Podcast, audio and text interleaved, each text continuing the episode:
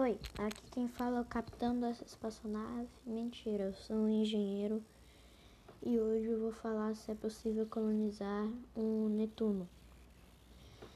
É, o Netuno é o, o menor planeta do sistema solar e é, o Netuno é naturalmente uma missão desse porte precisaria vencer uma série de desafios, tanto economicamente falando quanto tecno é, tecnologicamente.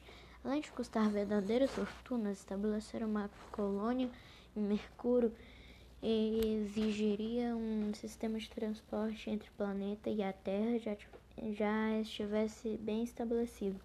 Como funciona pelo fato de que seria necessário enviar suplementos e materiais daqui para lá. Hum. Então a gente precisa de muito dinheiro e de muita tecnologia. Outro desafio seria a relação é, às espaçonaves, já que os modelos das é, existem atualmente não seriam exatamente compatíveis com uma viagem dessas. A tecnologia aeroespacial ainda precisa estudar e, e criar muita coisa até chegar em versão final de espaçonave capaz de levar uma tripulação humana a Mercúrio. E novamente tudo isso custaria mais do que o olho da cara.